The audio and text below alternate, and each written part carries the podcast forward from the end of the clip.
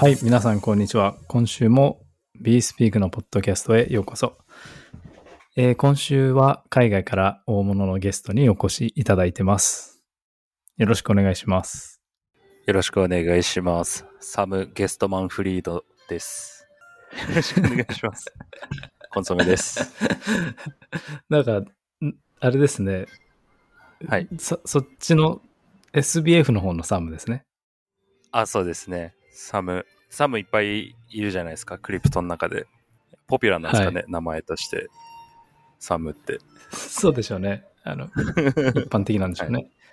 あと、なんかい、や、なんか、海外、うんあアメリカの人の名前って、すごい名前多くないですか？なんとかマン、バンクマンとか、わかんないけど、あと、ジョブズもすごいなと思うんですよね。名前にジョブって仕事って入ってたり、ビル・ゲイツとか、名前に紙幣とか入ってるじゃないですか。ビルとか。うん、確かに。えなんか、名前となんかやってることが結構近い感じがしませんか？サム・バンクマン・フリードも。はい。バンク、バンクランしたし、そう。まあ、バン 金融系だ、金融系ってことですね。いや、でもそれは、ねあの、ある気がします。わかりますか？あの、なんか、ちょっとフリークノミクスって言うんだっけ？こういうの。なんかあの、なはいなんて言うんだっけ？フリークノミクスって聞い聞いたことあります？いや、初めて聞きました。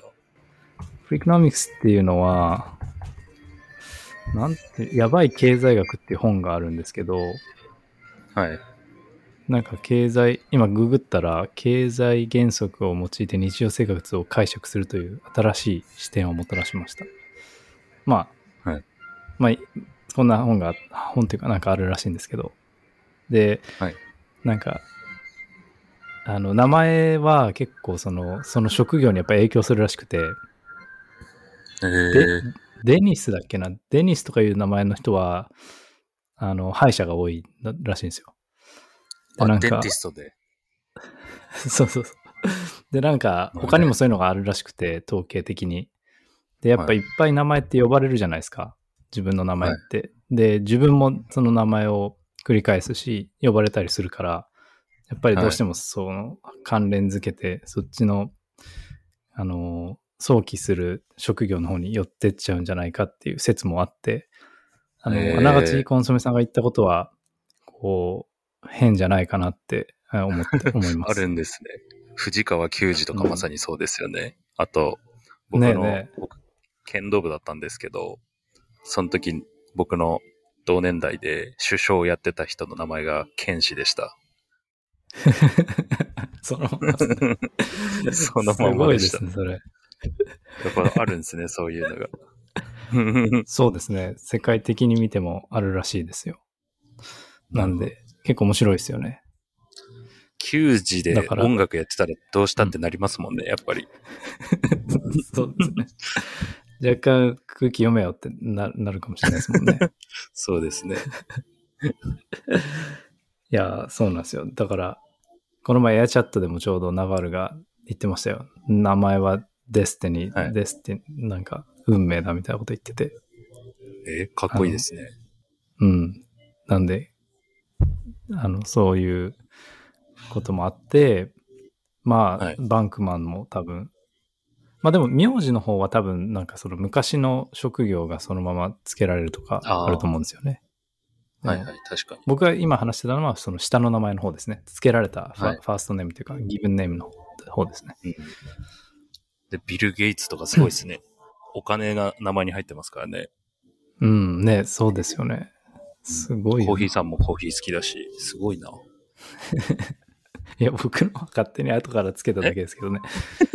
僕のはハンドルネームなんで、そんな大したもんじゃないですよ。そうか。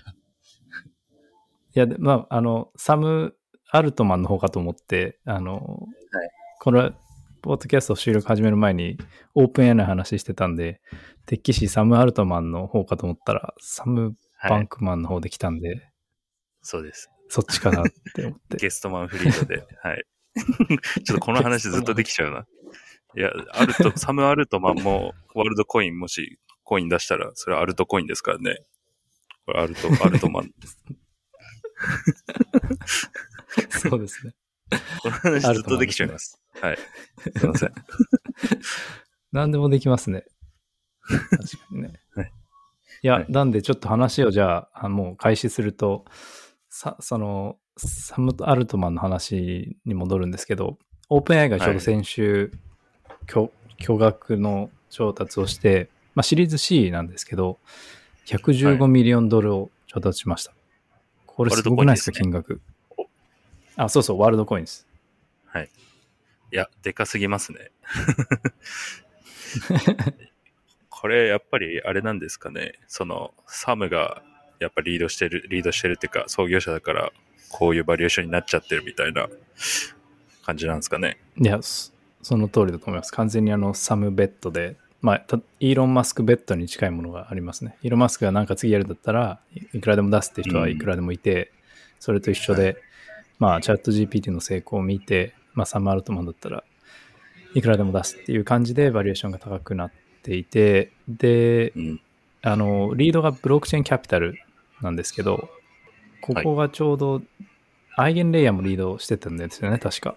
で、あの時も50ミリオンの調達で、あの、結構もう高いバリエーションでドンって出すっていう感じに最近なってるとこなんで、まあ、そこがリードして、まあ、昔から、あの、フォロー、あの、リードしてた A16Z とかがフォローして、まあ、こんな形になったっていう感じだと思います。いや、にしても、すごい調達ですね。あんまり見たことないレベルですね。そうですよね。115ミリオン。で、じゃあそれで何するかっていうと、一応そのオプティミズムのエコシステムに加わるらしくて、でこれはまあ発表もされてるんですけど、で、加わるってじゃあ何するかっていうと、えーっと、まあ、ワールドコインのトークンとかステーブルコインを OP メインネット上に移行するらしいんですよ。で、メインの ID システムとか、あとウォレットのローンチも最近したんですけど、それも OP 上でローンチさせるらしくて。で、多分、僕、まあこれはここから予想ですけど、あの、OP 上のスーパーチェーンって言うんでしたっけね。独自の、まあ、あの、コインベースのベースみたいな感じで独自のロールアップも作るんじゃないかなって予測はしてるんですけど、まあ、最初はまずは既存のスタックをどんどん OP チェーンに乗せていくっていうことらしいです。えー、いや、すごいですね。ってことは、普通あの赤赤い丸のオプティミズムのエコシステムにまずワールドコインのなんかアセットというかが、あの、お引っ越しするってことですね。そう。そうです。はい。引っ越し。お引っ越し。ごめんなさい。は い引っ越しと言ったら、コーヒーさんの今、はい、背景に引っ越しサービスの段ボールがめちゃめちゃ積んであるっていう、これは言及せざるを得ないです。引っ越しするんですか？いいですよ。引っ越ししますね。ちょっと、ちょっとだけ。怪しいところに引っ越すんですね。お、お、オプティミズムに引っ越します。あれですね。いや、でもね、あの、ステーブルコインも出るって言ってるんですよね、確か。当初からそう言ってたと思うんですけど、あの、ワールドコインって。はいはいで、まあ、もともとは、えーベーシックインカムのためにやってるので、まあ、ステーブルじゃないと人々が使えないってことで、ステーブルコインも出すということで、今、あの、網膜の認証すると、いろいろトークンが、ワールドコイントークンもらえると思うんですけど、ステーブルコインは多分まだ出てないじゃないですか。で、多分、ワールドコイントークンも、まだその、交換可能とかになってないので、価値もついてないですけど、まあ、それと合わせて、ステーブルコインも出るような感じらしいので、ちょっと楽しみにしています。どういうメカニズムなんですかね？普通に担保型のステーブルなんでしょうか？そうですよね。気になりますね。まだ何も分かってないです、そこは。多分そんな複雑なことはしないような気もします。うん。まあ、安全に行くなら普通に担保型で、うん。じゃないとなんかいろいろ言われそうだし、怒りそうだし。はい。そうそうですね。おっしゃる通り。なんで、まあ、あの、今、今年中にはおそらく、そのトークンもローンチされて、えっと、ステーブルコインの方もローンチされると思うんで、スステーブルコインの方はちょっとわかんないですけど、少なくともそのワールドコインネイティブトークンは、あの、こう、なんていうか、トランスファー可能になったり、ローンチをするっぽいので。うん。あの、毎週コンテンツ配信されるじゃないですか。通知来ませんか？はい。スマホに。あれやってますあか、通知オフにしてるんですけど、たまに見てるんですけど、コンテンツ出てますか？あれ。なんか、今週のタスクは、みたいな、来てる気がえして。ー、そうなんですか。はい。何もしないでもな勝手にもらえますけどね。え？ベーシックインカムですね。え、そんな感じなんですか？ちょっと今見てみます、ね。なんかはい。なんかただコンファームすると、もらえるっていう感じなんですよ。で、別になんか読んだり、クイズに答えたりっていうのは出てこないですね、僕のアプリは。ええあ、本当だ。いや、自分が一番触ってないんで、あの、実はわからないんですけど。すごい。でも、なるほど。ポチッと押すだけでクレームできますね。そうです。なるほど。自分のこの網膜の価値がいくらになるか気になりますね。そうですね。本当に価値がつくのか、ちょっと見ものですね、本当に。これでも本当に価値がついて、本当にベーシックインカムみたいにお金もらえたら嬉しいですね。いや、もうそれこそチャット GPT とかと比肩するレベルのすごい発明になりますよね。うん。ですよね。はい。いや、本当そんな、まあなので、ちょっとワールドコインは、えーっと、こんな感じの進捗でした。コンソメさん何かつ補足とかありますか？もしくはなんか話したいこととかありますか？えー、ありません。わかりました。はい。じゃあ、ワールドコインについては、えー以上です。次なんですけども、えっと、MEB のプロジェクトでファストレーンっていうのがあるんですけど、そこが、えー2.3ミリオンドル調達しまして、で、マルチコインキャピタルがリードになってて、まあ、ポリゴンとか、デルファイとか、シマキャピタルとかが、あの、投資をしてます。で、ファストレーンに関しては、まあ、ポリゴン圏内で、ポリゴンのバリデータが追加の報酬を得られるシステムを開発してて、で、いわゆるその MEV ってやつですね。マイナーエクストラクトをもしくはマキシマムエクストラクトバリューとか言うんですけど、トランザクションの、順番を入れ替えたりすることで得られる利益を最大化してバリデータに渡すっていう、まあ、仕組みというかシステムで、で、まあ、このあのオークションシステムになってるんですけど、ファストレーン自体が。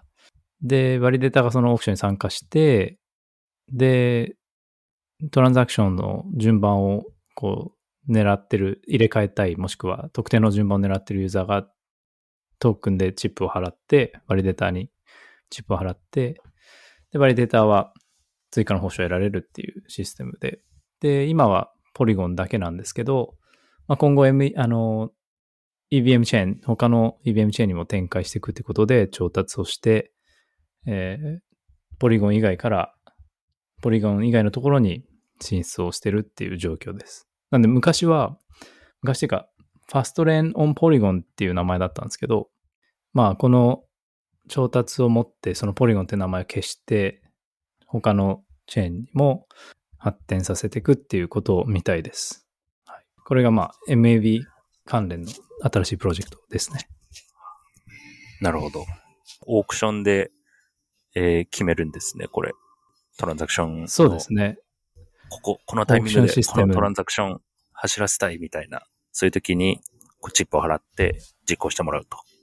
そうです、そうです。なんかトレーダー、主にはトレーダーとかですね。なんで、もしコンソメさんがすごいトレーダーで、えっと、利益を上げるために、あの、高速トレードをしてるとか、あの、こんな戦略でやってるっていう時に、このシステム経由で、おっしゃったように、このトランザクション、ここで通したいみたいな依頼をして、はい。チップを出して、あの、実行するっていう形です。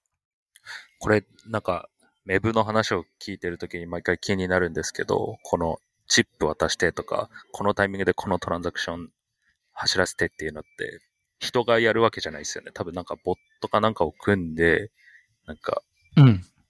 ななんだろう、何かトランザクションを検知して、自動的にこうチップ払って、このトランザクション飛ばしてってやるわけですよね。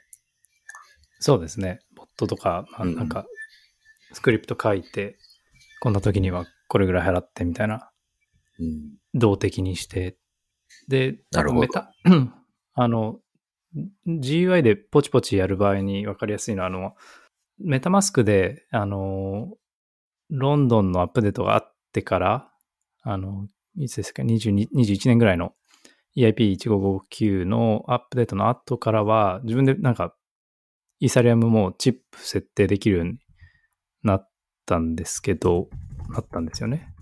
で、あれはちょっとわかりやすい例ですけど、あれはまあ手動で一応チップ設定はできますね。なるほど。であの感それのじ、で、あの部分のパラメータをそうですね。すごいわかりやすいです。多分、オプティミズムとか、アービトラムとか、その辺に進出していくって感じですよね。EVM チェーンってことは。と思いますね。EVM チェーン、あとは、あれですかね、アバランチとか、まあ、どこって言えば言ってなかったんですけど、まあ、いっぱいあるので、BNB チェーンもそうですし。でも、多分、オプティミズムとか、えっと、アービトラムとか、L2 の MEB は、ちょっとどうですかね。あの、多分違うと思いますね。あの、彼らって、バリデータっていうよりは、シークエンサーが自分たちで運営してるるんですよね、ああ、今。なるほど。うん。だから、そう。あの、で彼らのチームだけが今 MEB を。そうです。参加できないんで。うんまあ、そのうちこの分散化されて誰でもシークエンサーとして参加できるよってなったら、あの、こういった MEB ソリューションが投稿されるのかもしれないんですけど、まあ、今は多分ち、多分っていうか今は違いますね。うん。あと、もう一個素人質問していいですか？この、はい。メブって、なんか僕のイメージ、悪い面もあるっていうイメージ。なんか、例えばユニスワップでスワップするときにこう、変に価格変えられて、一般ユーザーが損するみたいなケースもあるのかなと思うんですけど、これって合ってます？かあ、合ってます、合ってます。あの、 MEV には悪い MEV もあれば、まあ、いい MEV もあって、で、悪いのはコンソメさんがおっしゃる通り、マイナーなりバリデーターが自分の利益のためだけにトランザクションをこう入れ替えて、で、あの、ユーザー側が損するっていうのが実際にあるんですね。で、例えば、あの、どこ見ればわかるかな？あの、DEX スクリーナーとかなんかいろいろツール見てると、今これフロントランされてるとか表示されるツールがたまにあるんですよ。それ見るとわかりやすいんですけど、誰かがトランザクション作ったら、その直前になんかマイナーがトランザクション作ってて、で、そのおかげでマイナー、あと最初にトランザクションを作ったユーザーが、なんかこんだけ損してて、マイナーがこんだけ儲かってるみたいなのが表示されたりするんですね。そういう DEX スクリーナーとか、あとはなんだろうな、DEX ツールみたいなのがあるんですけど。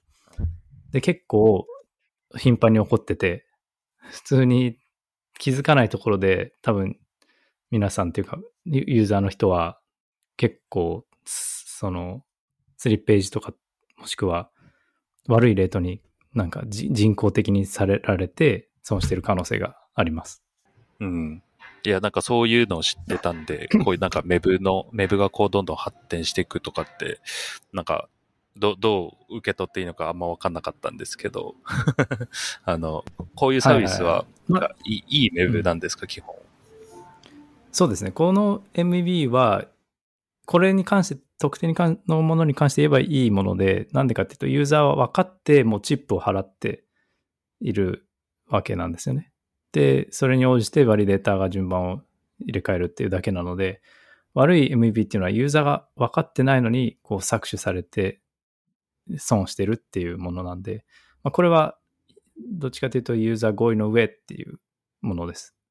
で、他の MEB ソリューションも大体そうで、まあ、なんか悪いものから保護しようみたいなものが多いですね。MEB のプロジェクトって。あの、そう、はい、そんな感じです。なんかありますよね。MEB あ保護の DEX、アーチャカーースワとか。ああ、はい。そうですね。アーチャースワップとか、あと、昔で言うとエデンとか、エデンネットワークとか、エレネットワーク経由でトランザクション出すと、バリデータから見えない、あの、パブリック、プライベートな、あの、はい。メンプールというか、トランザクションを作って、はい。えーっと、トランザクションを入れ替えられないようにななっうんてるんですね。そういう方法もあったりとか、あと、カウスワップとかは、まあ、僕も覚えてないですけど、確か、バッジオークションみたいな仕組みでやるっていう、あの、ソリューションもあって、まあ、大体 MEB を保護するか再分配するっていうのが多分 MEB プロジェクトのカテゴリーですかね。うん、なるほどですね。なんか、すいません。関連で、なんか MEV イーサってありませんでしたっけ ?MEV イーサっていう、ないんかはい、あり、ましたね。あれはどういうサービスなんですか？はい。あれは確か、えっと、リクイッドステーキングの一種なんですけど、ステーキングの報酬以外に MEB のバリデータが得る MEB 報酬を、えーそのステーカーに分配するっていうサービスで、えっと、わかりやすく言うと、はい。ライド、あの ST 差ってあるじゃないですか。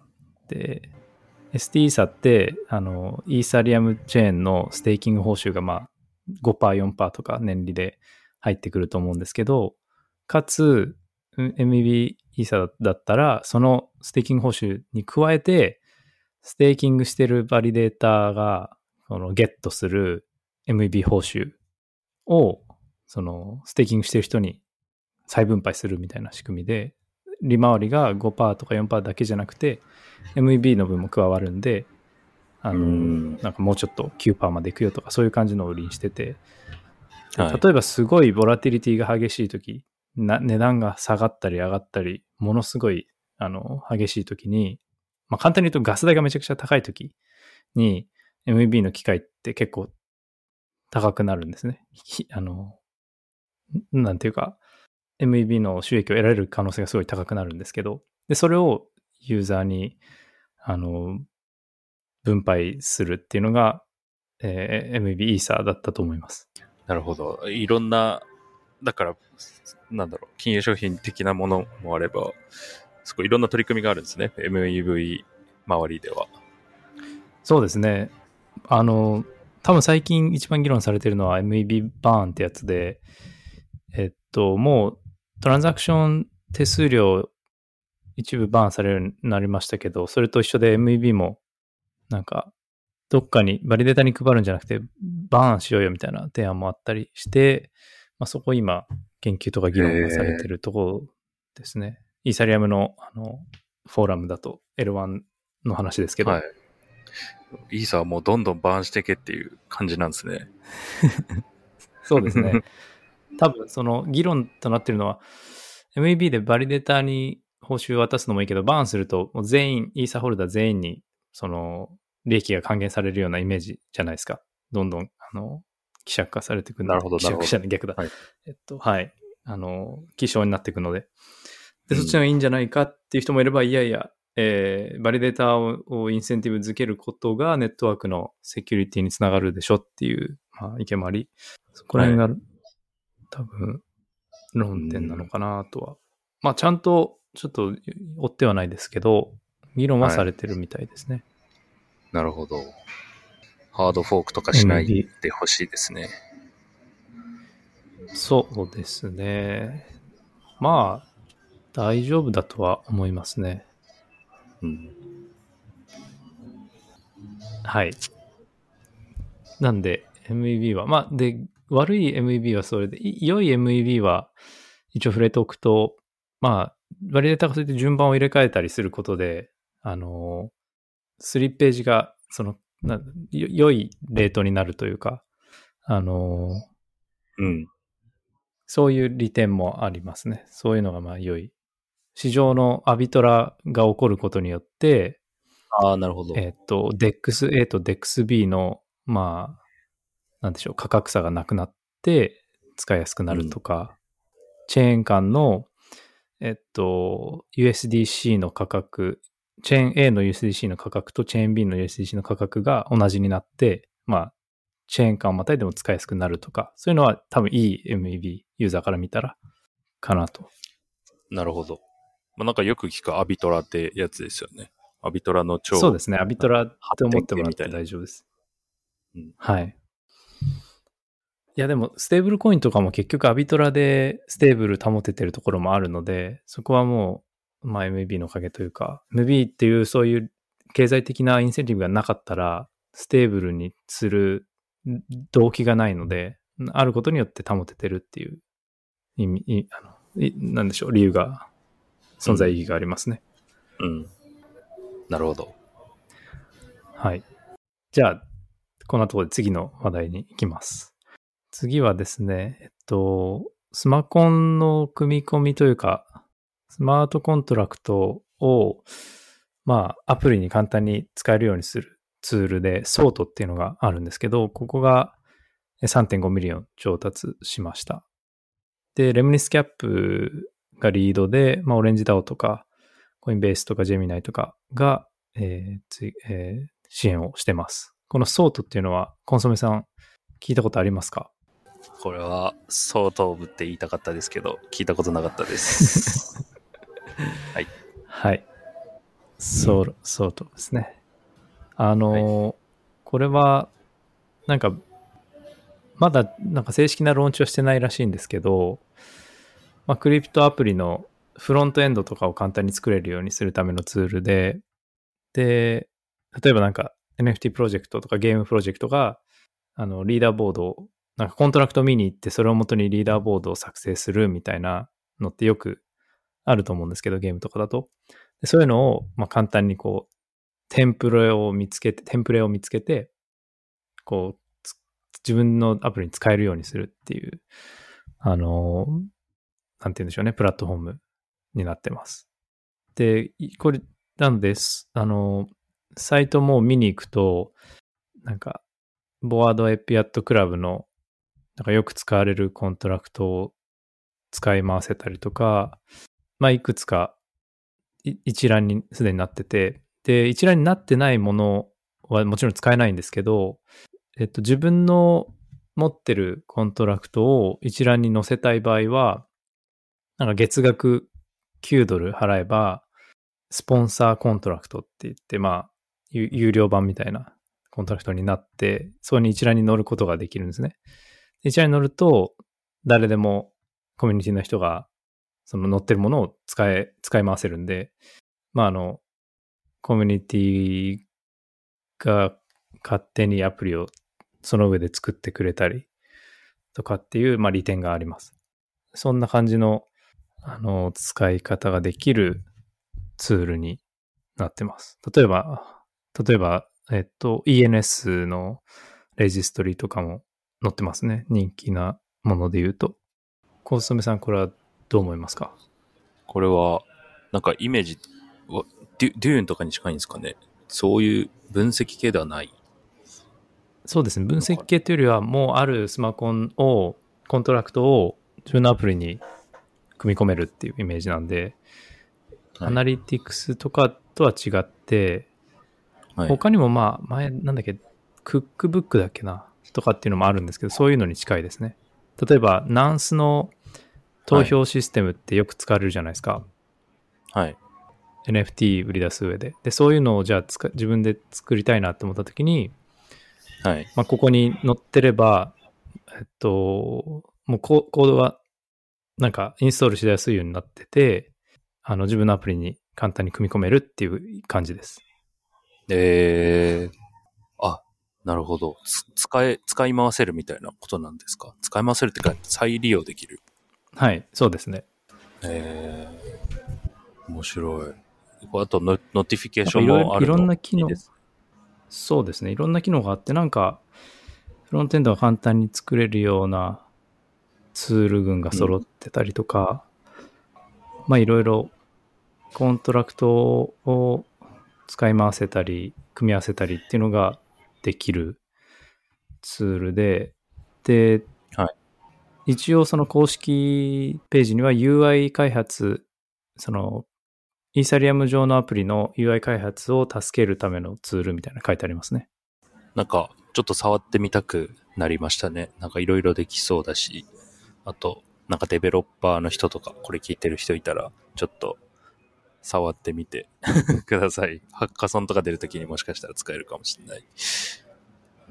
そうですね。ぜひ。確かに。ハッカーソン出るときとかに良さそう。っていうのが、ソートですね。はい。はい。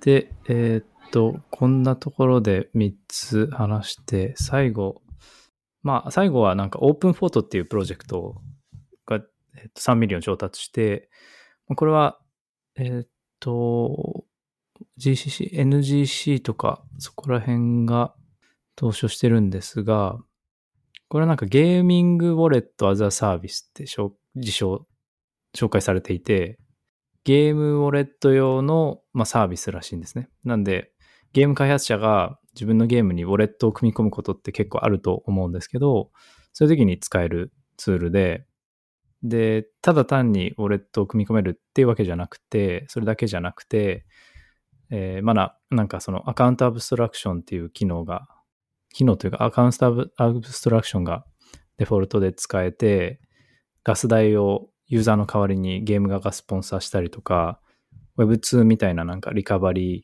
機能とかを提供できたりとか、で、なんか詐欺防止するために、えーっと、あらかじめその意図したトランザクションしか承認しないみたいな設定が柔軟にできたりとか、そういったゲーム開発者を助けるための、なんていうんですかね、ウォレットツール、ユーザーオーボーディングツールみたいなプロジェクトになってます。これなんか重要ありそうですよね。そうですね。なんかアカウントアブストラクションの話を最近してなかったですけど、意外と多分いろいろプロジェクトが動き出してて、あの、そのうち多分数年以内に結構普及していくんだろうなっていうのが、はい、感じてて。で、特にゲーム分野があれなんですかね、ホットなんですかね。そう、どうなんでしょうね。ただ単に多分ゲームが一番早いユースケースだと思ってるんでしょうかね。うん。まだそのアプリってこれだっていうのが多分ないと思うんですけど、ゲームは割と、まあ、わわかりやすくうん。あると思うんで。なんかアカウントアブストラクションの、なんか、こう、なんて言ったらいいんだろう。コンセプトってすごいいいなって思うし、マスアダプションに大事だなって思うんですけど、こうまだ実際にこう使えるアプリがないんで、多分みんなこう、なんていうんですかね、こう、ビッグワオ、ワオがない状態だと思うんですけど、多分、こういろいろうんね、増えてって実際に使うようになると、こう、いやーすごいねって、なんか導入されていくような気がしますね。確かにそうですね。いや、ここでも多分その L2、イーサリアムの L2 って結構アカウントアブストラクションネイティブで入ってることが多くて、うんあの、スタークネットもそうですし、ZK シンクもそうなので、そこら辺がもしかしたらこう、アカウントアブストラクションのこうデフォルト化の、なんていうんですかね、デファクトスタンダードの鍵になるのかもしれないですね。うんなんかガス代 GK シンでクの払えたりとか、そう、あの、USDC 払いとかできるじゃないですか、ガス代。なんかよよくわからんトークンで。うんうんあれ結構 UX めっちゃいいですよね。いや、あれすごいですよね。なんか違和感あるぐらい、あの、もう アワ、アカウントアブストラクションに、じゃない普通のに慣れてしまった感覚からしたら違和感があるぐらい、こう、うん。新しくて、まあ、ん結構最初のイーサー持つのもハードルだったりするじゃないですか。最初のうん。初期初期ユーザーって。そこをセーブルコインだけでできたりとかは、めちゃくちゃいいと思うんですよね。特にそのこういうローバリューの、えーっとアプリケーション、ローバリューのトランザクションをはあの作るようなあのアプリケーションですね。ゲームとかソーシャルとか。ああいうのはそのデファイとかと違って、まあ、投資目的でイーサーを持つとかそういうのじゃなくても、えっと、USDC でトランザクション作れるっていうのはめっちゃ大事だと思うんで。はい。いいですね。来年、あの、ビットコイン半減期なんで、あの、その時までにこう、こういう mass adoption 系のサービスが充実してくれてると嬉しいなと思いながら、はい。そうですね。確かに。来年半減期ですけど、そういえばもうそろそろ6月だから、バラジのあの90日がもうそろそろ終わっちゃいますね。あとな、あと1ヶ月もないですか？もしかして。そうですね。確か6月末までだったかな。まあでも、はい。あれはもう予想っていうよりはこう、パフォーマンスだと思うんで。あります。まだあります。まだあの、ピンって上がってる。あれ、あのグラフを見る限りは、もう本当に、一日で、こう、なってるんで、いつか来ます。突然。はい。確かに。バイビットコインですね。はい。なるほど。あれ、コンソメさん最近はどういう、あの、目で見てますか？この世界の市況を。一時期、まあ、こうアメリカの、こう、経済はい。で、その世界の順番が変わって、アジアに移るとか、まあ、いろいろ多分、レイダリオの動画とか考察されてたと思うんですけど、普通、まあ、2ヶ月ぐらい経って、今どういうふうに見てますか、どうなんですか？アメリカなんかデフォルトするみたいな話ありませんでした？最近。うん一応でも今朝、あの、今朝というか今日か昨日かなんかに、なんか、それ一応免れるように、うんあの、合意が取れて、まあ、また結局ププするだけなんですけど、そうですよね。お金を。はい。いや、まあ、ここなんか1ヶ月ぐらいは、そんな、なんか目立ったインシデントないと思うんですけど、なんですかね、嵐の前の静けさというか、僕はまだ、なんだろう、全然楽観視はしてないですし、なんなら、あの、うんドバイの通貨はドルペックなんで、あの、いい加減にしてほしいなと思ってますね。はい。なるほど。じゃあ、アーサー・ヘイズと同じようなスタンスですね。はい。解析、読んでください。解析。はい。まあ、まだ、あの、全然、あれですね。これからだと。修羅場はこれからって感じですね、じゃあ。いや、わかんないですよね、本当に。はい。常に臨戦態勢で、はい、生きてきます。わかりました。ありがとうございます。じゃあ、今日はそんなところだと思うんですけど、コンソメさん最後に補足とか、もしありあれば教えてください。はい。えっと、ピザ食べましたか？それ誰、みんなに聞いてるんですか？みんなに、僕はいあ聞いてるんですあとコーヒーさんに、はい。いいとこにピザデーでしたけど。そうみたいですね。コンソメさんも食べましたか？じゃあ。いや、全然食べてないですね。僕はなんか、そうですね。ピザ食べたっけな？食べてないですね。特にはい。何も食べてないですね。ビットコイナーでもない限りは食べなくても大丈夫かなと、はい。思います。そっか、そういえばそういうのがありましたね。あれはな、何でしたっけ？ピザが初めてビットコインを使ってピザが買われた日なんでしたっけ？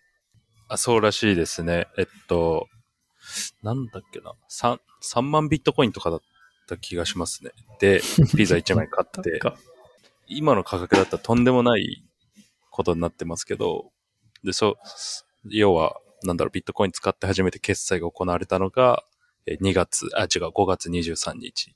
で、なんかみんな、へえ、なるほど。お祭り騒ぎ、はい、してます。なるほど、なるほど。はい。